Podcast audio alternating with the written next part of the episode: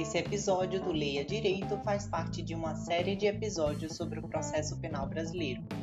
Nele, vou ler sobre recursos em espécie. A leitura do capítulo 16 da 24ª edição do livro Curso de Processo Penal do advogado e ex-procurador regional da República, Eugênio Pacelli, publicada neste ano. Sendo assim, o professor decidiu elaborar um anexo no final do livro sobre as alterações da Lei 13.964 de 2019, conhecida como Pacote Anticrime.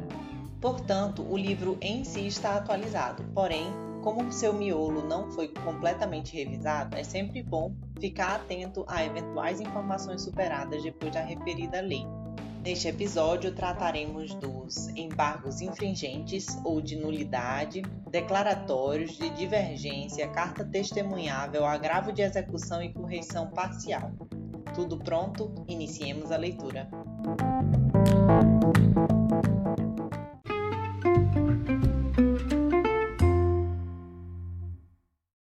Embargos infringentes ou de nulidade. Nos termos do artigo 609, parágrafo único do Código de Processo Penal, da decisão proferida no julgamento de recurso em sentido estrito e da apelação, conforme consta da rubrica marginal, capítulo 5, do processo e do julgamento dos recursos em sentido estrito e das apelações, caberão embargos infringentes ou de nulidade, quando se tratar de decisão não unânime e desfavorável ao réu. Tais embargos deverão ser opostos no prazo de 10 dias, dirigidos e apresentados diretamente ao Tribunal de Segunda Instância, responsável pelo julgamento do recurso em sentido estrito e da apelação. O artigo 942 do atual Código de Processo Civil traz interessante novidade no âmbito processual civil. Estabelece que, quando não houver unanimidade no julgamento da apelação, o julgamento prosseguirá automaticamente com a convocação dos demais integrantes do órgão julgador, conforme definido no regimento interno, em número suficiente para permitir a eventual prevalência do voto vencido. Ou seja, no julgamento de turmas ou câmaras compostas por apenas três magistrados, o julgamento será renovado com o número completo, 5, independentemente de provocação do interessado. Embora proveitosa medida e amplamente favorável à defesa do acusado em processo penal, pensamos que a regra do artigo 609, parágrafo único do Código de Processo Penal constitui regulação própria e suficiente a impedir a aplicação da analogia ao artigo 942 do Código de Processo Civil. Repita-se, analogia é processo de autointegração do direito, quando ausente norma regulando a matéria, o que não é o caso do artigo 609, parágrafo único do Código de Processo Penal, que exige a voluntariedade do recurso.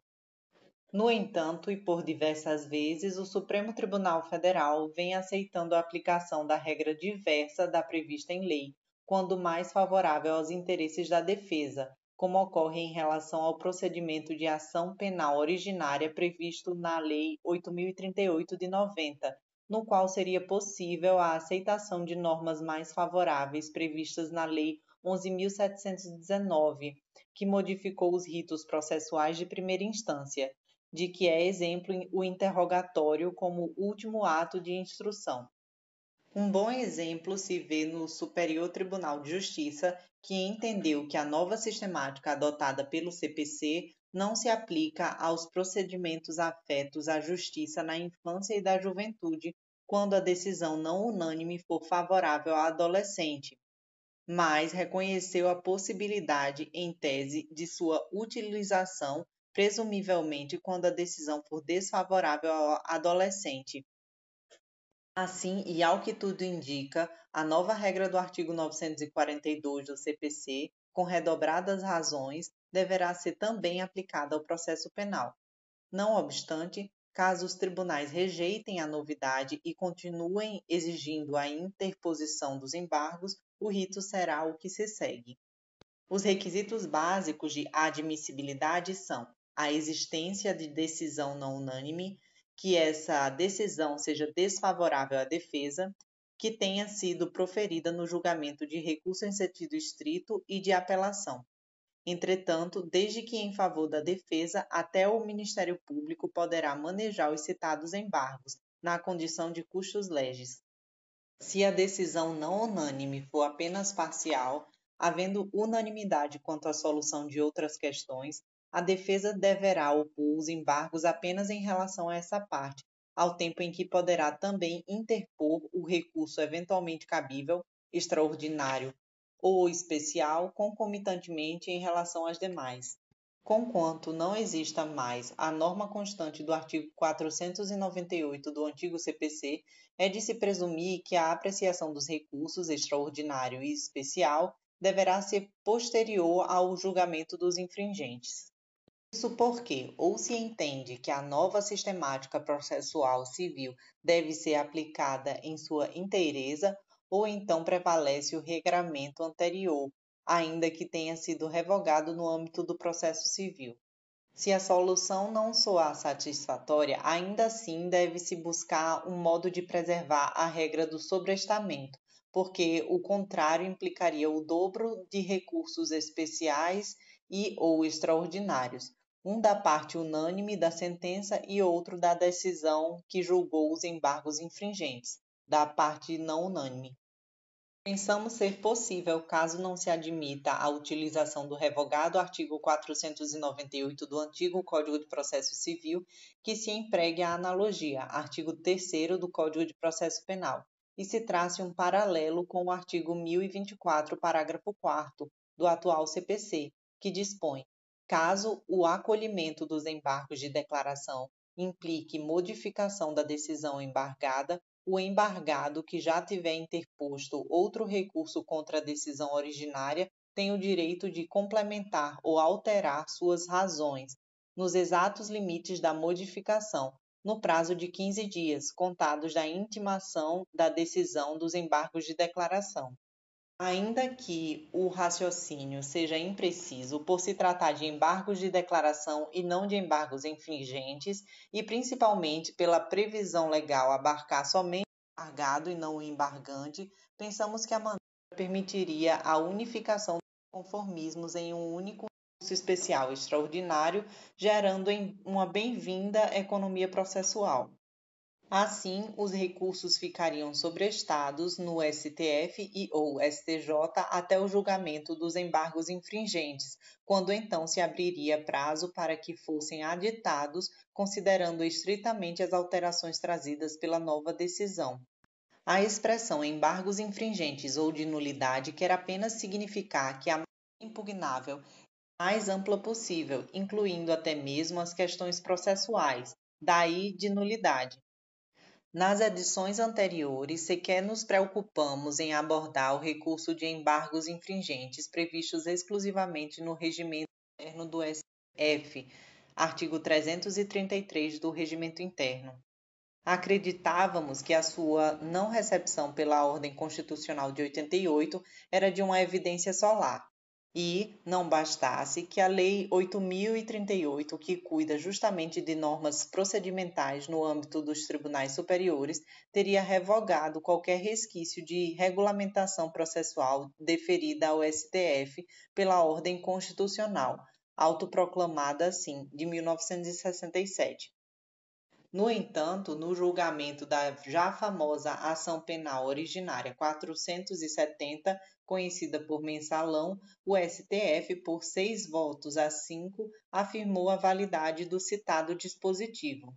Não andou bem a Corte, com o devido respeito aos votos vencedores. Em primeiro lugar, a delegação de poderes normativos para a Suprema Corte regular os procedimentos de sua competência vem de fonte ilegítima do poder público, dado que proveniente de ordem jurídico-constitucional instalada a partir do golpe militar de 64. Em segundo, porque a Constituição de 88 atribui à União a competência para legislar sobre direito processual, artigo 22, inciso 1 com o que seriam com ela incompatíveis e não recepcionadas quaisquer normas processuais ou procedimentais que não tivessem origem no Congresso Nacional, caso evidente do artigo 333 do Regimento Interno do STF. Em terceiro, porque a citada Constituição da República arrolou de modo expresso e detalhado toda a competência recursal do STF, consoante se vê de seu artigo 102. Em quarto, porque a Lei 8038 não deixava qualquer margem a dúvidas. À época, muitos dos seus dispositivos foram revogados pelo Código de Processo Civil de 2015, ao dispor sobre as ações penais originárias e sobre os respectivos procedimentos, não contemplando a obviedade os embargos infringentes do artigo 333 do Regimento Interno do STF. Ou seja, ao contemplar o processo e o procedimento, a citada legislação varreu do mapa os dispositivos regimentais de todos os tribunais que fossem incompatíveis com aqueles, e evidentemente não foram repristinados após a revogação parcial da Lei 8038, operada pela nova legislação processual civil. Recentemente, o STF modificou o seu regimento interno para atribuir às turmas a competência para o julgamento da maioria das ações penais originárias, reservando ao plenário apenas aquelas imputadas ao presidente e vice-presidente da República, aos presidentes das casas do Congresso, aos próprios membros do STF e ao Procurador-Geral da República. Como se vê, agora não resta dúvida alguma quanto ao cabimento de embargos infringentes contra decisões não unânimes das turmas em ações penais originárias, exigindo-se nesses casos a existência de ao menos dois votos minoritários e desde que sejam absolutórios em sentido próprio, não bastando para tal decisões que reconhecem a prescrição, por exemplo, tal qual decidido na ação penal 863. Excepcionalmente, admitiu-se esse recurso mesmo quando havia somente um voto pela absolvição, no caso em que o quórum não estava completo, entendendo que o réu não poderia ser prejudicado pela ausência de membros daquela corte no julgamento. No ponto, apesar da razoabilidade da solução apresentada, ficamos com os votos vencidos dos ministros Edson Fachin e Roberto Barroso, que defendiam a necessidade de se aguardar a composição plena em tais hipóteses. Quanto às decisões do plenário no âmbito de sua competência penal originária, artigo 5 inciso 1 Regimento Interno do STF, tudo indica que a Corte irá manter o equivocado entendimento quanto ao cabimento dos embargos infringentes para o próprio plenário, quando houver quatro ou mais votos vencidos. Equívoco que julgamos já ter demonstrado. Afinal, como falar-se em duplo grau para o mesmo órgão da jurisdição? Uma última questão. Haverá situações em que a competência do STF por prerrogativa de função somente aparecerá no curso da ação ou já em fase recursal. Nesses casos em que a Corte aprecia a matéria apenas pela via do recurso, parecem-nos evidentemente incabíveis os embargos infringentes, na medida em que o regimento interno somente cuida do processo relativo à ação penal originária e não à apreciação de recursos. Enfim, como a composição da Suprema Corte vem se alterando com grande frequência, aguardemos os próximos julgamentos. Mas com uma certeza: a alteração da composição do tribunal não implica duplo grau de jurisdição ou o julgamento por órgãos distintos da jurisdição.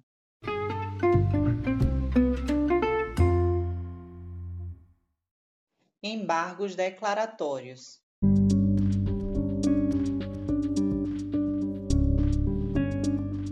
Ver anexo sobre a reforma do pacote anticrime, Lei 13.964 de 2019, que promoveu alterações na matéria, determinando que a prescrição não correrá na pendência de embargos de declaração ou de recursos aos tribunais superiores, quando inadmissíveis.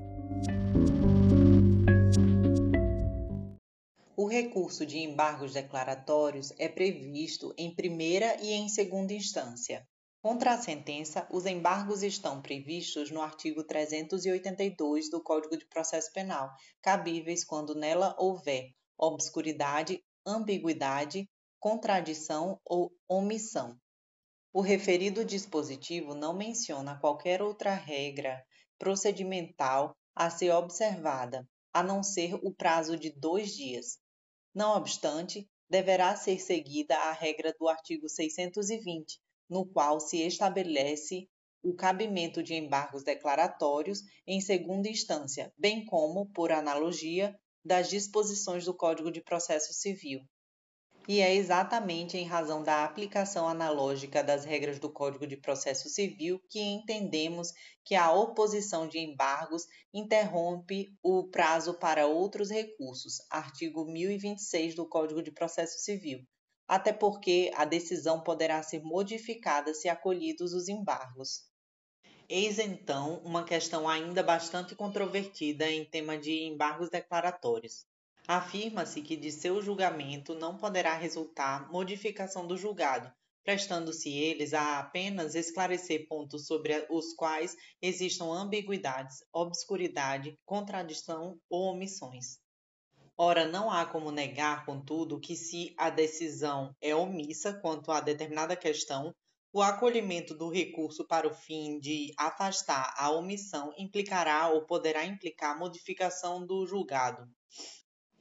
Do mesmo modo, quando houver na decisão contradição, o acolhimento dos embargos deverá ou poderá alterar o conteúdo da decisão. Então, não parece rigorosamente correto afirmar-se que os embargos de declaração não podem ter efeitos infringentes do julgado. Podem sim, nos limites em que a decisão se preste a resolver a omissão ou a contradição. Talvez seja justamente por isso que na Ação Penal 516 e também na Extradição 591, o Supremo Tribunal Federal tenha entendido que o condenado que completa 70 anos depois da sentença, mas quando ainda pendentes de julgamento os embargos de declaração da decisão, faz jus à redução do prazo prescricional pela metade, nos termos do artigo 115 do Código Penal. Quer dizer, a sentença ainda não está plenamente formada, visto que será ainda integrada pelo tanto quanto decidido no julgamento dos embargos declaratórios. Ou seja, a própria Corte reconhece a possibilidade de alteração substancial do conteúdo decisório em se tratando desse recurso, em relação à possibilidade de aumento de pena por via de embargos declaratórios, parece-nos que não há qualquer impedimento a que tal se realize, desde que resultante do acolhimento daqueles, com a necessária modificação que esse acolhimento implicar. É claro que isso somente será possível a partir da oposição de embargos pela acusação, quando pela defesa, mesmo tratando-se de mera correção da decisão, é bem de ver que a modificação da decisão seria a ela desfavorável, aplicando-se por isso a regra da vedação da reformatio impejus. Quanto a isso, não se pode esquecer de que os referidos embargos recebem o tratamento de recursos, daí porque cabíveis as limitações pertinentes. Os embargos são opostos por petição, em que se deve apontar o ponto de obscuridade, de ambiguidade, contradição ou omissão. Do ponto de vista de uma definição do objeto dos embargos, pode-se observar que todas as hipóteses de seu cabimento estariam a impedir a correta aplicação da lei penal, acaso não impugnada a decisão. O risco futuro, portanto, é do reconhecimento da nulidade do julgado por inexequibilidade. Todavia, o esclarecimento da omissão, por exemplo, poderia permitir o acesso às vias recursais extraordinárias, com o pré-questionamento da matéria, súmula 356 do STF. Nesse caso, a impugnação se dirigiria à fundamentação da decisão e não ao seu dispositivo.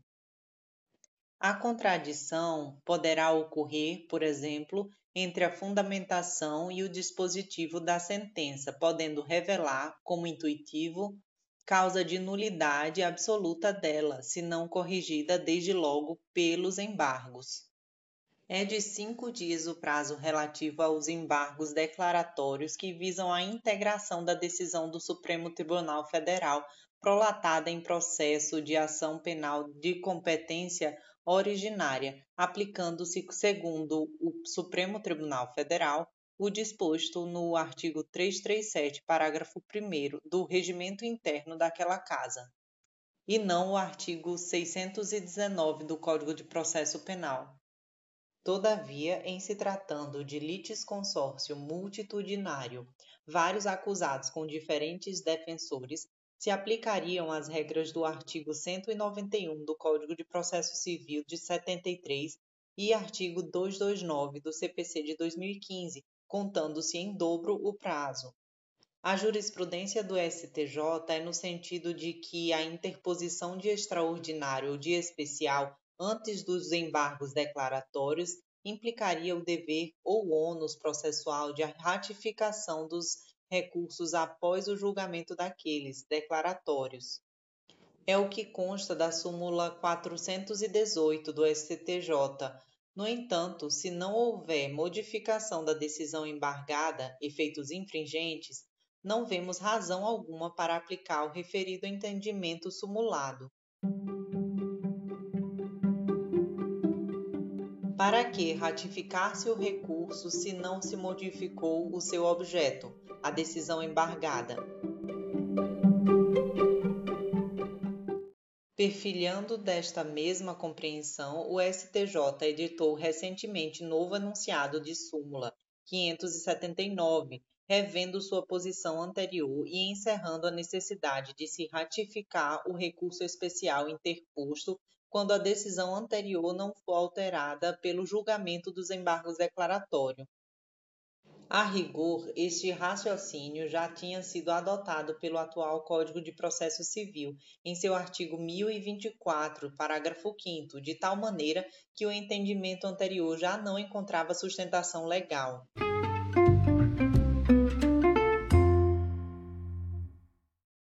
Embargos de divergência. A Lei 8038, que instituiu normas procedimentais para os processos perante o STJ e o STF, teve diversos dispositivos revogados pelo CPC de 2015, dentre os quais o artigo 29, que regrava esta modalidade recursal. O procedimento atual, portanto, é aquele previsto nos artigos 1043 e 1044 do CPC. Nos casos de julgamento por órgão fracionário de recurso extraordinário na Suprema Corte e de recurso especial no Superior Tribunal de Justiça, caberão embargos de divergência no prazo de 15 dias, quando se comprovar que a decisão embargada contraria anterior entendimento sobre a matéria, sufragado por qualquer outro órgão do mesmo tribunal. Artigo 1043. Como se percebe, a divergência somente ocorrerá em relação a questões de direito, já que aqueles recursos especial e extraordinário têm como pressuposto a possível violação da legislação infraconstitucional ou da própria Constituição.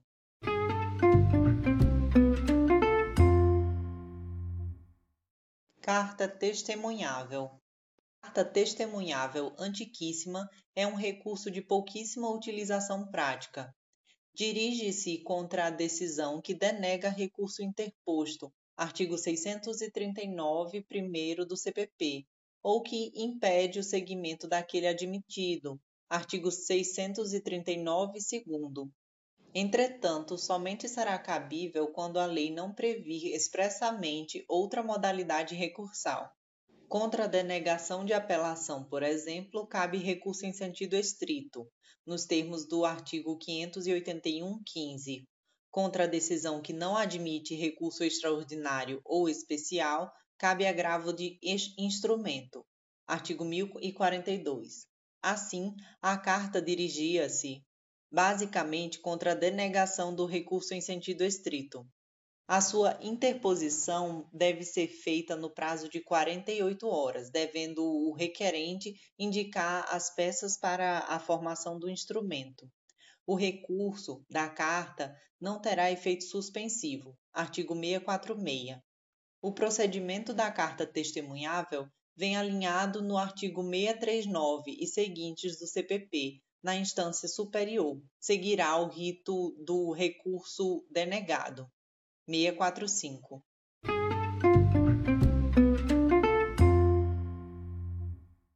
Agravo de execução.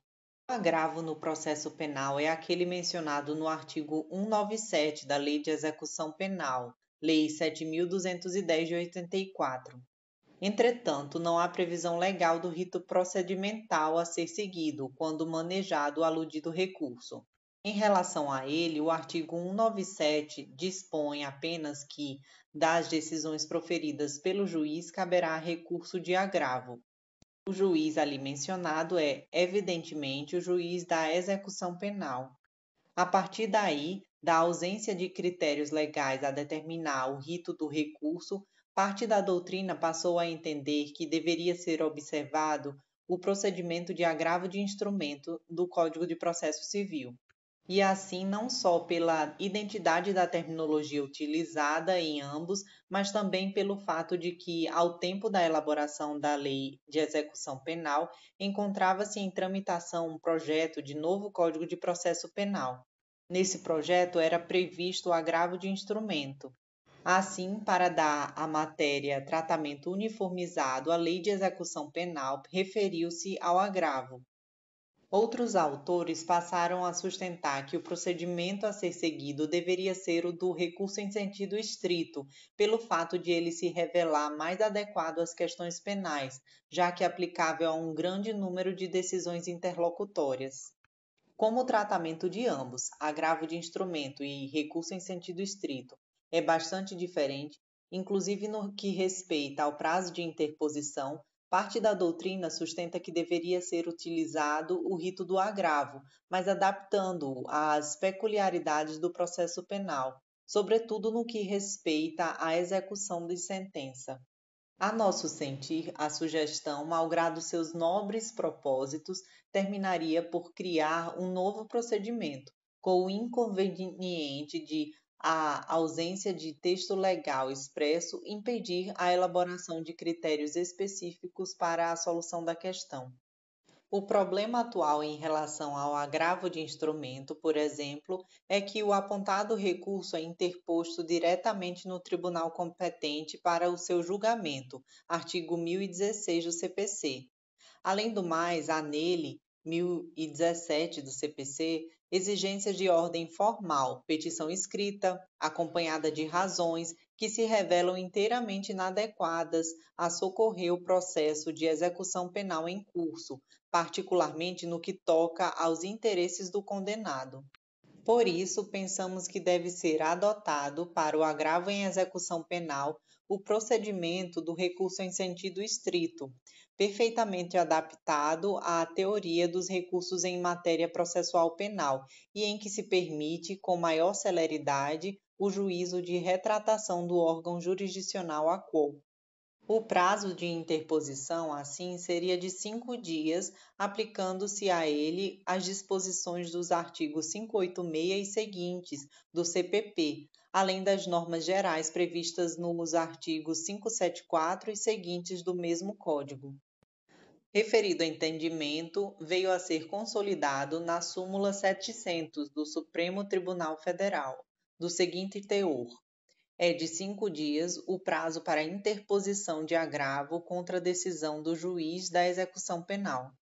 Será cabível, por fim, de todas as decisões proferidas pelo juiz da execução penal, Nesse passo, diversos incisos do artigo 581 do CPP tiveram afastada sua aplicação por força do agravo de execução, conforme já visto no estudo do recurso em sentido estrito.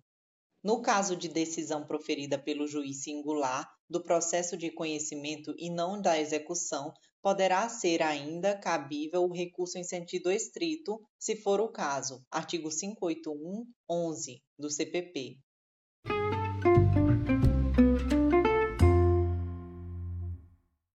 Correição parcial. A admissão da correição parcial como recurso previsto regularmente em lei somente se consolidou no Brasil a partir da Lei 5010 de 66, a qual, ao instituir a Justiça Federal, previu a correição parcial requerida pela parte ou pelo Ministério Público Federal contra ato ou despacho do juiz de que não caiba recurso ou omissão que importe erro de ofício ou abuso de direito Artigo 6. Historicamente e ainda hoje, trata-se de recurso interposto exclusivamente contra ato do juiz praticado em error improcedendo, isto é, erros de procedimento. Poderá ser endereçado tanto contra ato específico praticado em determinado processo, como em relação a atos futuros, desde que demonstrada a viabilidade do temor de repetição da ilegalidade. Normalmente, o procedimento é previsto em leis de organização judiciária, podendo variar de estado para estado. A regra, porém, é a adoção do rito de agravo de instrumento se não houver previsão expressa em sentido contrário. No âmbito da Justiça Federal, como vimos, o recurso deverá ser interposto no prazo de cinco dias para o Conselho da Justiça Federal, nos termos do artigo 6 da Lei 5010. Os termos do disposto no artigo 105, parágrafo único, segundo da Constituição Federal, com a redação dada pela Emenda Constitucional 45, compete ao Conselho da Justiça Federal, na forma prevista em lei, a supervisão administrativa e orçamentária da Justiça Federal. E mais, atribuiu-se ao aludido Conselho poderes correcionais com efeitos vinculantes. É dizer, resolvido um incidente de correição parcial, a decisão vincularia todo o Poder Judiciário Federal no âmbito da matéria julgada. Todavia, e como ocorre em relação a qualquer norma que estabeleça o alinhamento automático de órgãos livres e independentes funcionalmente, parece-nos necessária a regulamentação da matéria em lei específica, consoante já se anuncia na própria redação do inciso 2, na forma da lei.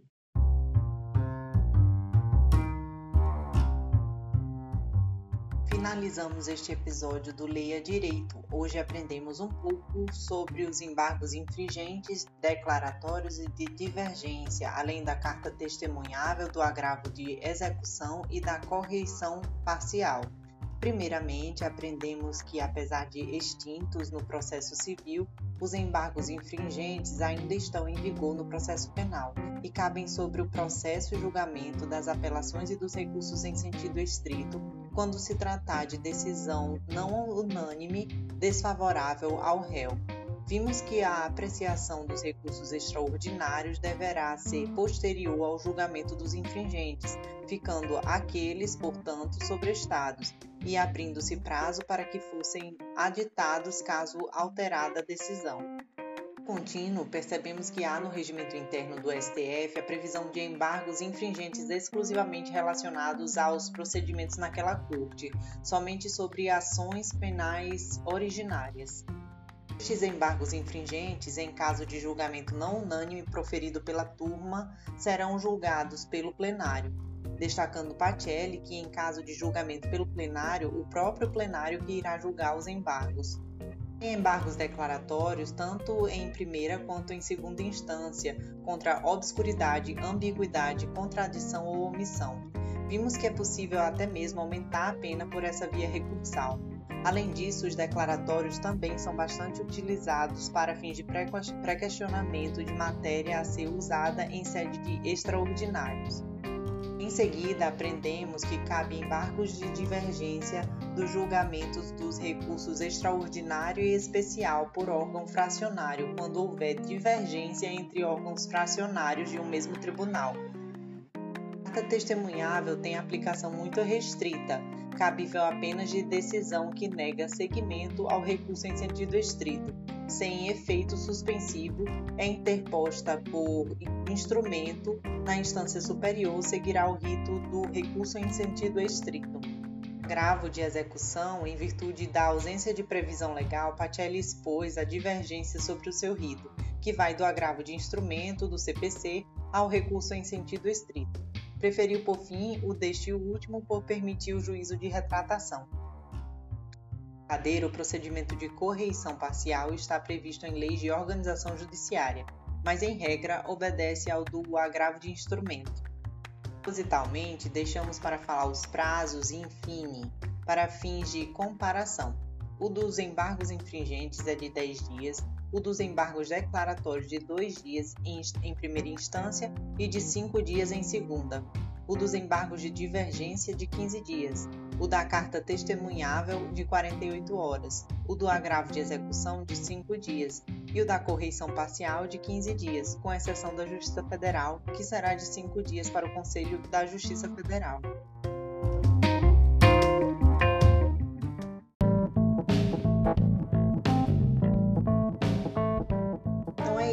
Espero que essas informações possam ajudá-los a entender um pouco mais sobre os recursos no processo penal.